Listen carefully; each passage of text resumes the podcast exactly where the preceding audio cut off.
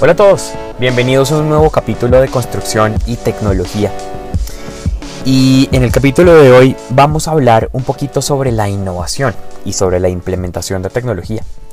Y justo con mi equipo de Key Account Managers veníamos conversando un poco ya sobre bastantes proyectos que tenemos en varios países en Latinoamérica y siempre nos hemos preguntado y estábamos analizando por qué para unas constructoras, para unos proyectos inmobiliarios, es mucho más fácil implementar nuestra tecnología y para otros es mucho más complejo, inclusive estando en la misma constructora.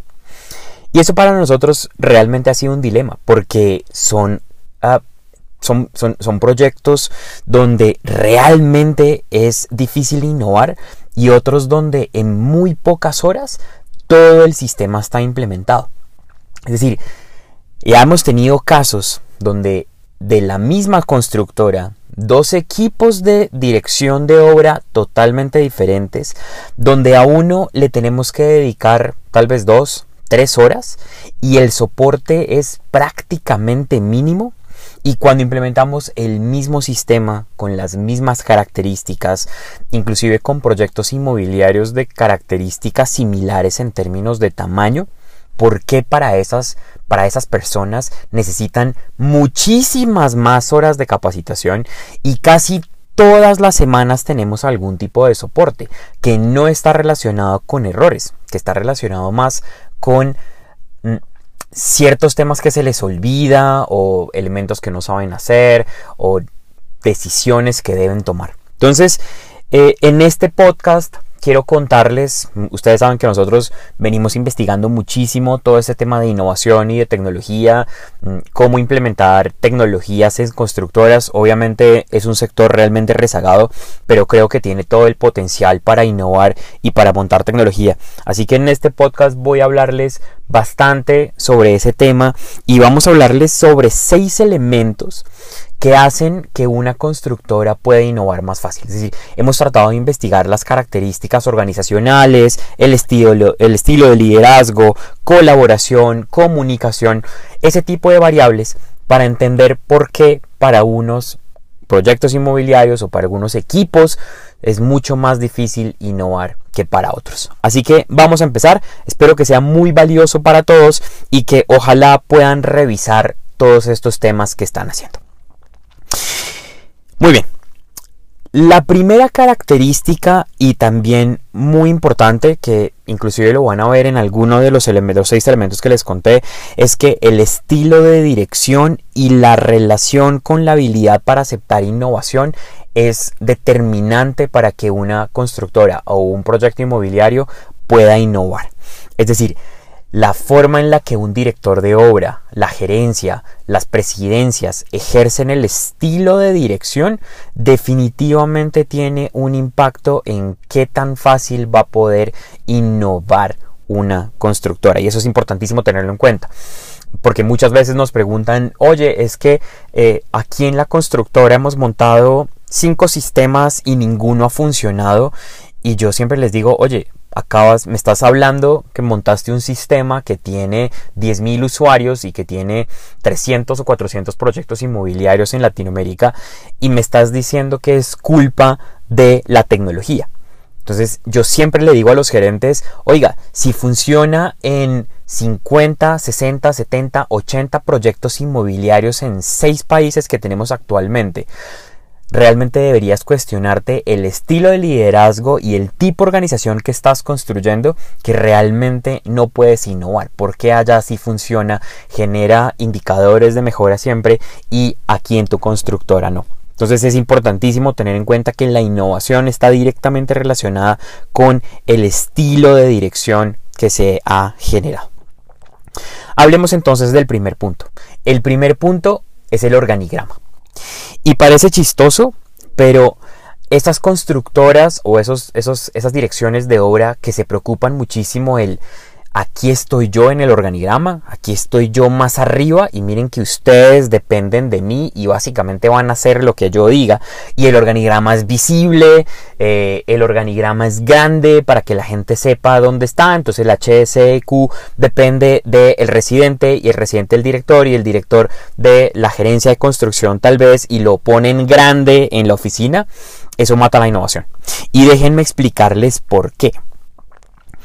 Resulta que para poder innovar necesitamos diferentes niveles de usuarios o diferentes niveles de colaboradores que traigan las ideas a, un ambiente o a una organización. Realmente eh, son las personas de abajo y de hecho se ha demostrado bastante del tema. Del tema. Adam Grant ha hablado bastante. Eh, se necesita que cualquier nivel de la organización pueda plantear ideas. Pero cuando los organigramas son demasiado, demasiado verticales, las ideas, las oportunidades de innovar, las nuevas tecnologías a las que todos tenemos acceso, difícilmente suben en un organigrama muy vertical. Entonces las ideas terminan en el residente, de pronto en el director de obra, pero al final la gerencia no se entera porque es un organigrama demasiado vertical. Lo que hemos visto y las estadísticas nos muestran es que los equipos de obra y en general las constructoras que básicamente no se preocupan por el organigrama o que tienen organigramas muy horizontales necesitan muchas menos horas para implementar nueva tecnología y eso se traduce en que deberían poder innovar más fácil. Y esto es bien interesante que lo tengan en cuenta. Revisen el organigrama cuántos niveles tienen desde la gerencia que toma las decisiones de implementar nueva tecnología hasta los últimos colaboradores que tenemos.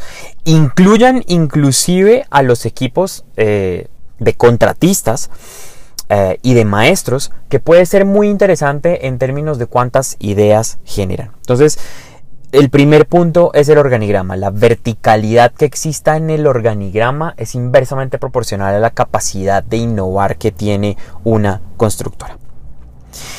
El segundo punto son los equipos diversos.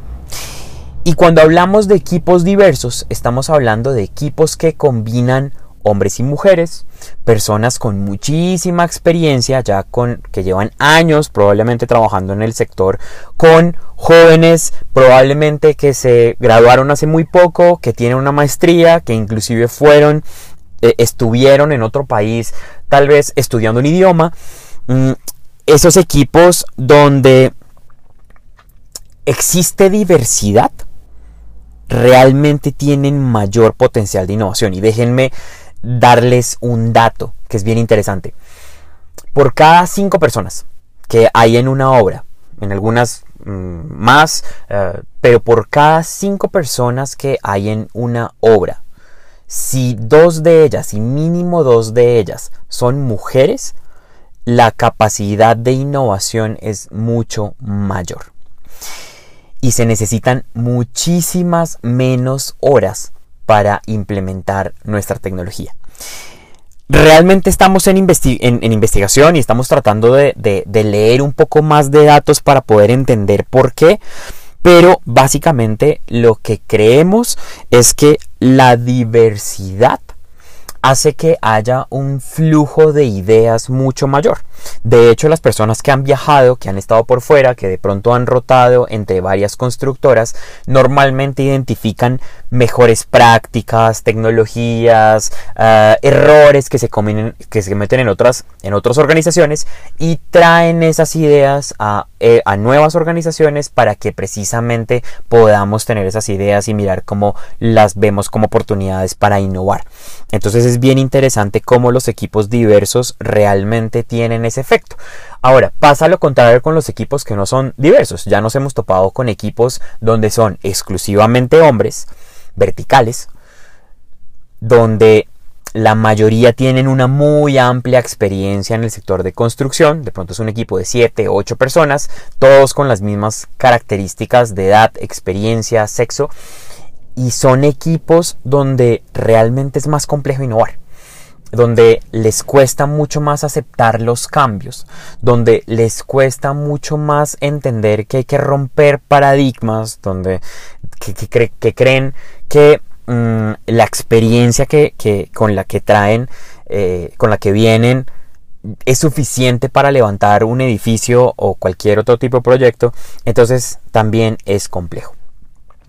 Ahora, claro, pasa lo contrario y, decimos, ah, es que un equipo de mujeres entonces debería innovar. No, también nos hemos topado con equipos recargados de mujeres, digamos, donde hay un muy alto porcentaje de mujeres, de pronto en un equipo de 8 donde 7 son mujeres y uno es hombre, y eso también entorpece la innovación. Entonces, realmente las estadísticas nos muestran que mientras más diverso sea el equipo, mayor probabilidad va a haber de tener innovaciones y tecnologías implementadas exitosamente. Muy bien, el tercer punto es la colaboración. Y lo que hemos visto es que aquellos directores de obra o gerentes que promueven espacios en los cuales los equipos puedan colaborar entre ellos, donde puedan plantear ideas, donde puedan mm, eh, hacer sugerencias de lo que hacemos en los diferentes procesos, definitivamente tienen mayor probabilidad de innovación. Ahora, no estoy diciendo que oh, eso sea una relación directa, es decir, no necesariamente mm, si hay colaboración todo el día y todo el día nos la pasamos en, en reuniones y en talleres y en workshops, va a haber más innovación. No, hay un punto, y seguramente en otro podcast hablaremos del tema, hay como un sweet spot entre la cantidad de colaboración que tiene una obra y la capacidad de innovación. De hecho, eh, ya nos hemos topado con algunos equipos que colaboran demasiado, que tienen demasiada reunionitis, digo yo, y entonces piensan que todas las decisiones deben tomarse mm, en conjunto y colaborativamente y entendiendo y haciendo talleres y workshops entre todos. Tampoco. También hemos topado con ese tipo de equipos donde la innovación es también compleja. Entonces esas, esas son variables a tener en cuenta. ¿Qué es importantísimo? El aquí mando yo. Normalmente, y nos hemos topado y hemos hecho encuestas a directores de obra donde eh, algunos de ellos sí están de acuerdo en, oiga, aquí yo soy el director de obra y se hace lo que yo diga, más o menos. Ese tipo de eh, equipos dirigidos por estas personas que creen que porque dirigen la obra mandan, independientemente que manden bien o mal, pero no buscan retroalimentación de su equipo, normalmente les cuesta mucho más la innovación, porque al final la innovación también tiene que ver con la confianza. Es decir, piensen que innovar también necesita una cualidad de las personas de, oiga, yo confío en que las otras personas van a hacer los ajustes necesarios para poder innovar. Yo confío en que mi equipo de trabajo, así la cague al principio, va a poder adaptarse y cambiar su, su, modo de trabajar, olvidarse de lo viejo y traer lo nuevo. Entonces la innovación tiene, ver, tiene que ver mucho con confianza. Pero cuando hay una mentalidad de aquí mando yo, yo no confío en ti porque estás debajo de mí en el organigrama, entonces vas a hacer lo que yo diga, eso definitivamente tiene un efecto muy negativo sobre la innovación y sobre la implementación de tecnología. Entonces, sí hemos visto que definitivamente una correcta cantidad de colaboración de todo el equipo, además de todo el equipo, mientras más personas participen en esos talleres o en, esos, en esas decisiones colaborativas que toman en las obras, definitivamente tenemos mayor posibilidad de innovar. El cuarto punto tiene que ver con los contratistas.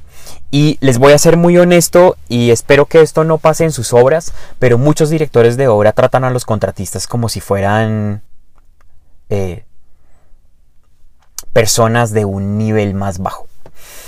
Eh, entonces los dicen cosas como esos huevones lo único que tienen que hacer es caso, eh, esos que van a aprender una cosa nueva, mm, esos están hechos para moler y ya. Entonces, normalmente lo que hemos visto es que aquellos, aquellas direcciones de obra que no involucran a los contratistas para precisamente tener esa ideación y esa generación de oportunidades de innovación tienen mayor dificultad para innovar. Sobre todo si las tecnologías o si las innovaciones que están planteando los tocan a ellos. Y en Wahoo nos pasa algo así. De hecho, nuestra herramienta llega hasta los contratistas donde pueden tener todo el listado de actividades que tienen. Pero aquellos equipos de trabajo donde no los tienen en cuenta, por ejemplo, donde eh, ellos no participan en los comités o en los talleres de innovación o en la generación de ideas y creación de oportunidades, normalmente tienen una tasa más baja de uso de nuestra plataforma. Normalmente lo que hemos visto y la estadística nos muestra es que cuando los contratistas participan activamente en la toma de decisiones, sus ideas son escuchadas, tienen espacios abiertos donde el director de obra los escucha, eh, escucha sus ideas, discute con ellos y demás, en esos equipos los contratistas tienen una tasa de uso de nuestra plataforma mucho mayor y normalmente se adaptan e inclusive están cuestionando y es más, nos han propuesto a nosotros mejoras de la herramienta que de hecho hemos implementado o que estamos en proceso de implementación. Entonces, definitivamente los contratistas y mantener una comunicación abierta con ellas donde ellos puedan de alguna forma retroalimentar lo que hacemos, definitivamente tiene un efecto positivo en la innovación. Hay un quinto punto que tiene que ver con la mentalidad, sobre todo de los directores de obra, y si alguno de ustedes está escuchando, es estar abiertos a la crítica. Y de hecho, mm, no sé si es una característica del sector o es un tema tradicional eh, que se viene pasando en generaciones, pero mm, a los directores de obra les cuesta bastante, bastante la crítica. De hecho, cuando nosotros proponemos algunos ajustes en los planes de inspección o cuando proponemos mejoras que hemos visto que son mejores o que funcionan muy bien en otras constructoras en términos de eficiencia, en términos de productividad, normalmente a los directores de obra les cuesta aceptar este tipo de, críticas. Eh, independientemente que sean constructivas o destructivas, pero les cuesta bastante. Y las constructivas no las aceptan. Entonces es bien interesante cómo ver que aquellos directores de obra que son capaces de recibir la crítica abiertamente y que además hacen que sus equipos de trabajo se sientan seguros criticando, o sea, que ellos digan, oiga, me siento tranquilo diciéndole al director de obra que tengo que o que tengo una idea o que hay una forma diferente de hacerlo porque lo estudié o lo vi o, o lo practiqué en otra constructora. Normalmente esos directores de obra abiertos a la crítica tienen equipos donde la innovación permea más fácil. Y ya hemos visto estadísticamente que esos directores de obra abiertos a que sus equipos de colaboradores les digan que inclusive está equivocado o que la está cagando, realmente tiene un efecto muy positivo en la innovación. Muy bien, el último punto es entender qué es la innovación. Y resulta que la innovación pues no es un proceso que tiene una serie de pasos que se puedan planear, que se puedan definir un presupuesto exacto, que se pueda eh, establecer unos tiempos claros, porque la realidad es que la innovación está pensada para ensayo-error. Es decir, Cualquier innovación, cambio, no es un proceso lineal, es un proceso totalmente circular donde yo tengo que ensayar algo, ver los resultados, cagarla y luego volver a ensayar con los resultados que tuve. Realmente el proceso de innovación es un proceso muy iterativo que necesita muchos loops para poder ir como cerrando ese gap hasta decir, ok, esto es óptimo, pero no acaba. Inclusive la innovación, en, aunque cuando yo diga es óptimo, es el momento ya correcto para dejarlo así, sigue.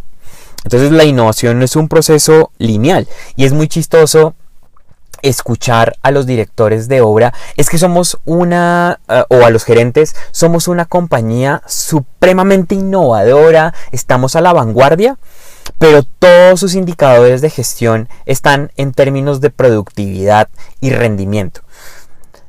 Entonces es bien interesante ver cómo lo que miden en sus procesos y toda su analítica de datos está enfocada en cómo soy más eficiente, pero hablan de somos una constructora 100% innovadora y estamos a la vanguardia. Y de hecho se ha demostrado que ambas variables no pueden ser. Eh, está el concepto del el trade-off. ¿El trade-off qué es? Son dos variables que no pueden estar al tiempo. Yo no puedo ser el más productivo y el más innovador. Alguna de las dos tienes que sacrificar. Y pensando en esto, lo que hemos visto es que aquellos directores de obra que saben que la innovación necesita ese loop, ese ir y venir, probar, cagarla y devolvernos, normalmente son directores de obra que facilitan la innovación y sus equipos aceptan la innovación más fácilmente y eso se debe a que la gente que trabaja con ellos, sus colaboradores, saben que estamos abiertos a tener ciertos errores o estamos dispuestos a que nos cueste un poquito innovar, pero que mentalmente estamos listos para hacer ese trabajo de lupear la innovación. Muy bien, entonces esos son los seis puntos que nosotros hemos identificado. Seguramente más adelante en algún podcast profundizaremos en alguno. De hecho estamos haciendo una investigación muy grande sobre el tema de empatía y los ambientes de trabajo y cómo eso afecta la innovación y cómo afecta el servicio al cliente. Esperamos muy pronto poder contarles porque sí estamos viendo que mucha gente habla de empatía, eh, y de hecho buscan la empatía como esa habilidad para tanto la innovación como el servicio al cliente, pero no se dan cuenta que el clima organizacional y el ambiente que se genera en la organización, sobre todo por el estilo de liderazgo que tienen los gerentes, tiene un efecto muy importante en la innovación y en el servicio al cliente. Y de hecho eh, ya nos hemos topado con mm, equipos de obra que a pesar de tener equipos muy empáticos tienen un clima organizacional de mierda que realmente tiene un efecto muy muy negativo tanto en la innovación como en el servicio como les cuento. Entonces mm, seguramente más adelante les contaremos del tema. Mm, hay una conclusión que para mí es importante de estos seis puntos y de todo este tema de la innovación y la habilidad para aceptar la innovación y el estilo de dirección y es eh, una frase de Antonio La Fuente, un sociólogo muy importante, que dice que para innovar hay que desorganizar, desburocratizar, descentralizar y desjerarquizar. Y es cierto, y es cierto. Mm, la experiencia nos dice que aquellos equipos donde hay muy poca burocracia, donde las decisiones se pueden tomar fácilmente, donde eh, no hay una organización perfecta de quién depende de quién eh, y la línea, no estoy diciendo que deberíamos borrar los organigramas, son equipos que innovan más fácil. Entonces, eh, espero que puedan evaluar estos seis puntos, organigrama, equipos diversos, colaboración, comunicación con contratistas, estar abiertos a la crítica y saber que la innovación es ensayo-error. Revisen esos seis puntos, cómo están en sus obras y seguramente podrán ir trabajando en la innovación. Nos vemos en un próximo capítulo. Cuídense. Chao.